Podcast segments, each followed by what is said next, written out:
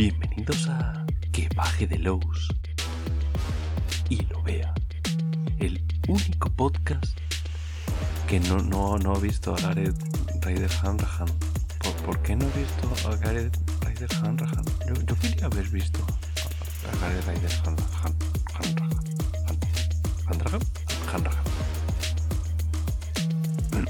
bueno, empezamos.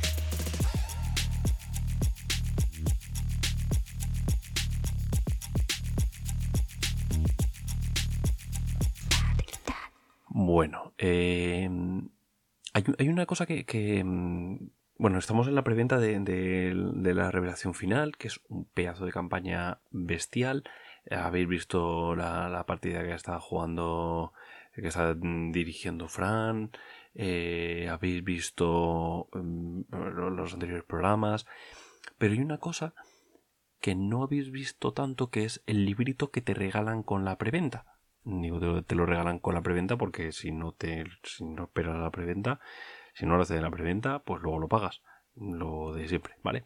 Entonces, hay una cosa que se llama libro de pistas. Es como un libro chiquitito, muy, muy, muy canijo, de estos que puedes llevar en el, en el, en el bolsillo atrás de, de los vaqueros. Y, y, es como libro de pistas, ala, dale, dale, tira millas. Vale, em, ¿qué es? Bueno, vamos a intentar ver un poco cómo utilizar esto, porque em, para mí es una cosa importante el tema de, de no hacer las cosas en digital. O sea, yo cuando algo es importante lo hago en papel, lo hago, lo, escribo a mano. Eh, las estructuras eh, cerebrales eh, funcionan mejor cuando, cuando tienen un- una cosa física a la que aferrarse, ¿no? Eh, no es lo mismo el decirle a, al móvil, oye Siri, hazme no sé qué.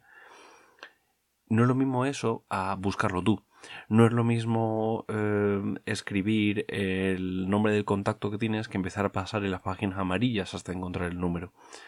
Hay, una, hay algo en la parte física que tenemos los seres humanos que se está perdiendo un poco por el tema de que cada vez todo es más digital.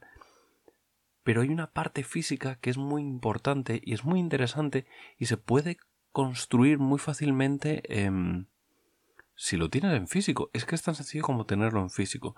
Entonces, a mí me gusta preparar las partidas, y creo que no soy el único, que me gusta preparar las partidas de manera física. Eh, hay gente que subraya el libro. Sí, todos estamos de acuerdo que esa gente no es buena gente, ¿no? Pero, pero bueno, hay gente que lo hace. Incluso sé que hay gente que pone los subrayadores estos de colorinchis, tiene colorines para cada cosa y, se, y, pega cosas en los libros, en fin, gentuza. Bueno, hay otra gente que directamente coge un blog de notas, lo apunta todo ahí y a tirar millas. Esto sería una... Sería lo mismo, sería coger un, un blog de notas normal que tengas por ahí y organizarlo. Pero cuando tú estás organizando una partida, estás entendiendo lo que estás leyendo una, un libro y estás entendiendo el libro y a la vez tienes que empezar a hacer un resumen en tu cabeza y a la vez tienes que hacer unos apuntes que sean útiles para otro momento del... quiero decir, eh, no es fácil. No es fácil hacer todo esta... to- Todo es, es como una especie de equilibrismo, ¿no? El momento en el cual tú estás haciendo unos apuntes porque es como, ah, lo que me llama la atención de este, de este momento, ah, qué ideaca, justo aquí, que dice el máster, dice el libro que haga no sé qué, que alguien entra por la puerta, yo voy a decidir que entre por la ventana, porque esto a mi personaje X le va a encantar. Po- ¿Por qué no? Pues venga, a tope. Eh, vale, eh, todas esas decisiones son muy interesantes, pero cuando estás tomándolas, ¿cómo las apuntas? Porque eso, si tú lo apuntas, luego ves ese, ese- la partida se retrasa dos semanas, ay, que no podía, que no sé qué, ah, que era este sábado y no el siguiente. O sea, ese tipo de cosas. Y de repente no hay, no, no hay partida. Y, y se retrasa en el tiempo y, y, y- la hemos liado. Y ya ese apunte no te sirve para nada. Vale. El libro de pistas es una plantilla para que los apuntes te sirvan. Si tú te adecuas a una estructura previa, tus apuntes van a tener lógica, los leas cuando los leas. Entonces, me gusta que el libro de piezas sea una cosa chiquitita y mm, eh, básicamente a mí la manera en la que me gusta trabajar es yo cojo el libro y cojo el, pues la molesquine que tenga, lo que sea, donde vayas a hacer los apuntes y lo colocas dentro del libro. Como, como si fuera lo típico esto de, de la revista porno dentro del periódico, ¿no? Para que no, pues algo en ese plan. La pones una dentro de la otra, de tal manera que tú estás leyendo y cuando te venga algo lo apuntas. Eso se puede. Tengo un amigo que le llama el caldero de ideas, ¿no? Porque tú metes ideas y las vomitas ahí de, toda, de cualquier manera. Es rápido, es directo y no tiene filtro. Cuando llegas a casa lo, lo, lo vuelcas en algo más concreto y ese caldero de ideas se queda estructurado. Porque cuando. Em, em, el problema de trabajar directamente sobre algo estructurado es que si no te cuadra en algún punto concreto, eh, la hemos liado. Entonces, trabajar directamente con, un trabajo, con, un, con una estructura, lo que mm, está muy bien porque te obliga a trabajar de esa manera, pero en mi experiencia es mejor tener un paso previo. Ese paso previo es el caldero de ideas. Tú vas metiendo, vomitando todo eso, pones página 7, tal, lo que sea, cualquier cosa. Eh, ah, se me ocurre, molaría que este personaje dijera no sé cuántos. Pones el nombre del personaje y un texto tonto, una dos frases, que sabes que va a gustar al personaje, al jugador X, el que sea, me da igual. Yo voy metiendo todas estas cosas aquí. Entonces luego ya eh, eso lo puedo hacer también en el propio blog de notas del móvil, ¿no? Quiero decir, cojo el móvil, lo pongo encima de la mesa del, del, libro mientras leo en el metro o donde sea. Eh, claro, bueno, yo siempre que, que yo leo el transporte público, no sé vosotros, pero a mí que me gusta mucho eso. Entonces por eso siempre digo lo de dejar el libro ahí, si no estás leyendo y lo pones en la mesilla de noche o lo que sea. Puedes tomar apuntes en el móvil, lo que, lo que sea más cómodo para ti. Ya bueno, vuelvo a repetir que es mejor hacerlo en físico, pero cada uno es cada uno esas cosas no, no, puedes dejarlas, tienes que en cuanto llegar a casa vomitarlas o en un plazo de tiempo muy limitado, no nunca más de 24 horas y lo metes en la estructura. Esa estructura es la que luego, cuando la, que vas a poder retomar en cualquier momento. Vale, entonces, el libro de pistas es esa estructura. No tienes miedo a apuntar ninguna cosa, pero cuando entra en el libro de pistas, tiene que estar estructurado. Porque si no, es inútil. Es inútil en partida. Lo primero todo el libro de pistas es el resumen de los investigadores y la matriz de investigación. El resumen de los investigadores te vienen como una lista de todos los, investigadores y los tiras tiki tiki tiki tiki tiki. La motivación, los potenciales de cordura, la, fuente de estabilidad, de todos. Tiki tiki tiki tiki tiki. Bueno, perdón, eso serían las notas de cada investigador. Me da igual. Es eso se vaya a rellenar en la, en la sala, en la en, en, en la sexta cero, que nunca me sale el nombre. La sesión cero madre mía, cómo estoy. Eh, en la sesión cero lo vamos a rellenar. O sea que eso lo puedes hacer a boli si quieres. De hecho, hay un problema. Y es que en el rastro de Chulu, en este tipo de cosas, la gente muere mucho, por lo que sea. Vale. Eh, a mí me gusta hacerlo a boli porque luego puedes tacharlo. Y es como mucho más visceral. No es lo borro y pongo luego el siguiente personaje de este jugador. No, no. Lo tacho o le dibujo una lápida al lado o lo que sea. Me parece mucho más llamativo porque habla de, del transcurso de la partida. Y es muy guay que eso sea así, que podamos hacerlo, ¿no? La matriz de investigación tiene que estar, y eso no, lo puedes hacer en boli porque eso va a ir cambiando, porque la matriz de investigación te dice los puntos que tienen cada uno. ¿Vale? La matriz de investigación básicamente es una, pues una tablita como si fuera del Excel. De hecho, yo para las partidas online trabajo en un Excel con eso, me parece muy útil. Em, y básicamente te vienen todas las habilidades. Entonces es lo típico de estamos en dos personajes, el, grupo de juego se divide en dos. Eh, el A, el C y el D se va por un lado, el B, L y el F se va por otro. Joder, qué jugadores si haces esto. Em, y entonces dices tú, vale, se van a encontrar con X. Y miras, y el grupo que se ha ido por ahí, que se va a encontrar con X, de repente resulta que nadie tiene la habilidad de arquitectura que es mm, eh, vital para X. ¿Vale? Tú lo puedes anticipar porque tienes la matriz. En la matriz de investigación, lo que, como te dicen los números de todas las habilidades de todos los jugadores, y obviamente lo vas a tener que ir actualizando a medida que vayan ganando puntos de experiencia, etcétera, etcétera, es muy interesante para anticipar en partida. Por eso esto tiene que ser como con mucha disciplina, ir haciéndolo siempre y tal. Entonces tú tienes todos los investigadores, tienes todos los datos de cada investigador, tienes su nombre, tienes eh, un poco el rol que hace, qué jugador lo lleva, la, la, la, la, la. Vale. En las notas de, de cada investigador, además añadimos parte de su trasfondo. Si él te ha dicho que está buscando a su padre que se perdió en el Amazonas, pues venga, tira, lo apuntas, ¿no? Apuntar las fuentes de estabilidad, los pilares, todo eso está muy bien, porque si las tienes ahí, en el momento en el que el tío está liándolo, haciendo no sé qué, tú sacas el librito, te vas a la nota de, su, de, ese investigador y los lees. Ah, que tu fuente de estabilidad. Vale, vale, tú sigue hablando, hijo. Y ya sabes cómo, cómo contrarrestarle porque aunque siempre se dice eso de que el máster no es el enemigo y tal, siempre hay un, cierto debate. No es, no es, un, no es un combate, ¿vale? No es un combate entre mm, jugador y, jugadores y máster. Es un debate o es un conflicto. Es un conflicto porque es lo que tienes que generar. Tú como director de juego tienes que generar conflictos para que los jugadores tengan cosas que hacer porque si no se ponen, no saben qué hacer, se frustran, eh, se salen de, personajes y siempre tienes un, conflicto, no es por joderles, es por, por, por hacerles estar activos, ¿vale?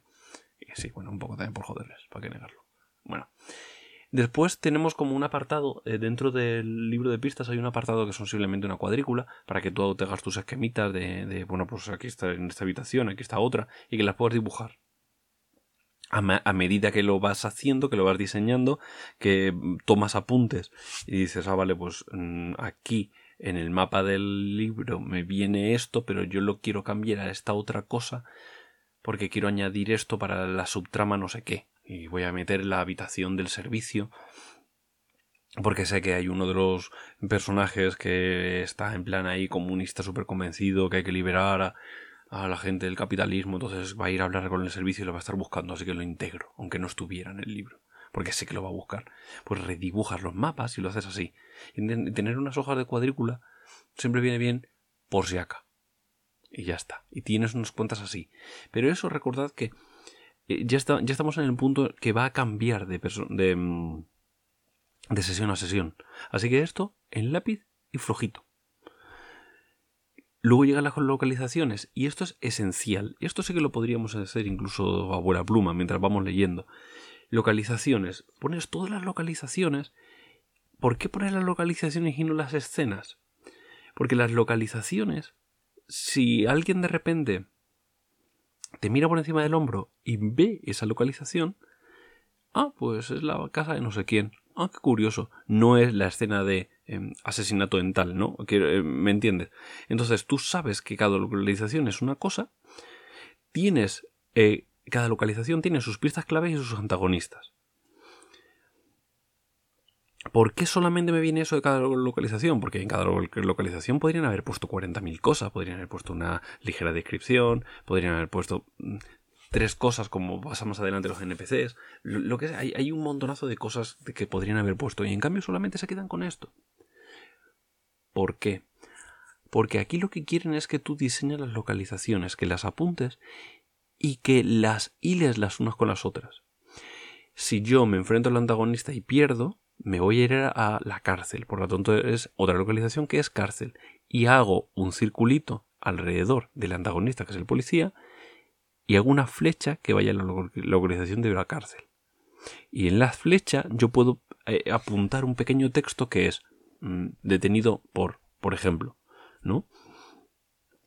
Si mata al, al poli, vamos a otra localización que es en lo más profundo del bosque porque tienen que ir a enterrar el cadáver. Imaginaos, quiero decir, yo aquí, todo lo que ponga aquí es importante para ir enlazando unas con otras. Yo puedo hacer flechitas como si fuera una especie de diagrama de, estados en el que voy saltando de un lado a otro. Y no me voy a liar y si en algún momento se salen de todos los posibles viajes que yo he diseñado aquí, no pasa nada porque em, es el momento de ser honestos, pero decirles, chicos, la he liado, tengo que parar aquí un momento porque me, habéis jodido un poco. Y directamente te pones a mirar y analizar los, los caminos. ¿Cómo puedo forzar unos caminos? Vale. eh, no han matado al, policía y no han huido, no, no han sido detenidos por él. Entonces, ¿qué hago? Si no he pasado ninguna de las dos cosas. Bueno, pero pueden ir a la prisión porque lo van a entregar porque es un policorrupto. Y yo puedo plantarle la semilla de, oye, ¿sabéis qué es? Tal? Quiero decir, estas cosas se... Tú no, no, estoy hablando, no, estoy hablando de forzar, no estoy hablando de tal, estoy hablando de recoger una cosa. De recoger algo que está ahí y plantearlo. Eh, es una idea que tú tienes, quieres plantearla y es muy sencillo de dejarles entrever que eso es una vía posible. Y van a ir a la prisión. Sí, cuando vayan a llegar a la prisión no van a tener el puzzle de escapar de la prisión. O sí, porque a lo mejor ahora que llegan, de repente todos los demás policías están, son también corruptos y les tiran estos en chirona. No lo sé, pero entiendes que en el momento en que tú lo tienes todo esto ya aquí organizado, es muchísimo más fácil en el momento en que se salgan, porque se van a salir, porque son jugadores y es su trabajo, en el momento que se salgan, tú puedes volverlos a, a meter. Por eso es, importante que las localizaciones vayan con flechitas las unas de las otras. Si pasas de una página a otra, tronco, haces la flechita de tal manera que, que termine, yo que sé, en una A y en el otro, en la página 7, o que, la, flecha va a la página 23. Y luego en la página 23 metes una flecha que diga, viene de localización no sé cuántos, y yo que sé. Mm, vamos a intentar ser sensatos. Esto se puede hacer también con un Excel, ¿vale? O sea, esto es. Sí, pero es, pero es interesante tenerlo en mano. Es una pequeña pantalla y te sirve para mucho y sobre todo te sirve para tener es una pantalla que de tú como director hacia los jugadores porque tú como director puedes plantearlo puedes eh, sacarlo empezar a ojearlo y estás poniendo una barrera con ellos ellos saben que no te tienen que interrumpir porque estás leyendo. Por lo tanto, te dejan un espacio y no lo tienes ni siquiera que pedir. Es interesante que esto lo tengamos, ¿vale? Eh, luego eso, la lista de los NPCs, qué habilidades y qué pistas te pueden dar, ese tipo de cosas está muy bien. Eh, y de hecho puedes intentar incluso habilidades, pistas eh, secundarias de, pues esto te va a llevar a lo más profundo del bosque, esto te va a llevar a tal, a cual. Esto se puede utilizar de la misma manera. Pero yo realmente esto de los NPCs, lo que yo haría sería eh, meterlas... Eh, eh, meterlo directamente como, como, como cojo el nombre y lo meto en la localización como antagonista o no antagonista, como pista clave, como lo que sea, me da igual. Y aquí es una descripción localizada de tal. De hecho, cada NPC tiene su localización planeada que se podría poner, ¿vale? Y ya está. Tenemos luego tablas de estabilidad, tenemos que decir luego lo típico que se puede asociar a, lo que nosotros conocemos como, como pantalla. O sea, está ahí, los tienes todas las tablas, lo importante lo tienes, o sea que eso lo puedes integrar también, no hay mucho problema en ese sentido, lo puedes hacer. Pero no tiene mayor gracia que leerlo. Pero sí que hay una parte que sí me parece muy graciosa que es entre bastidores, que es la parte final de todo. Al final del todo te, te plantea una escena, que, una pequeña parte que dice entre bastidores. ¿En qué se diferencia de las páginas en blanco esta la cuadrícula que decía? Entre bastidores es para que tú pongas cosas de la partida que no tiene que ver con la partida. Son cosas que tienen eh, típico de eh, en, la localización, tal por música cual eh, recuerda eh, los, los, velos que hemos planteado, la tarjeta X, no sé quién no quiere que hablemos de arañas, ese tipo de cosas, ¿vale? Las puedes plantear ahí. Es como un recordatorio. Antes de empezar en partida, abres, miras eso, ah, es verdad esto, y lo tienes. Y como es la página final, es fácil acceder a ello. Y nada más. Es que es muy chiquitito, o sea, no hay mucho más que hablar de esto el libro de pistas es interesante y debe ser pequeñito, pero es interesante que lo vayamos borrando. Hay, yo creo que habrá gente que no, que son muy fetichistas y querrán tenerlo, y de hecho en la primera página te dice para que pongas em, qué campaña es y qué tomo es, como si con cada me comprara uno de estos por cada uno de los de las sesiones que voy a hacer. Bueno, ahora que no escucha Fran, yo os voy a decir que existe una cosa llamada impresora, ¿vale? Escáner una fotocopiadora, va sacando copias y ya está. No es necesario más si, si, quisieras tenerlo. Si es que te queda porque es muy bonito y tal, genial. Pero realmente, mm, lápiz y goma. No necesitas más, de verdad. Y si alguna vez necesitas más, ya te digo, las fotocopias. Pero ya está. No, de verdad que, que con esto ya estaría todo. Así que nos vemos ya la semana que viene que ya habrá terminado la preventa de, de, la revelación final y vais a eh, mega flipar con lo que nos va a venir la semana que viene, que es el rey de amarillo. A pasarlo bien.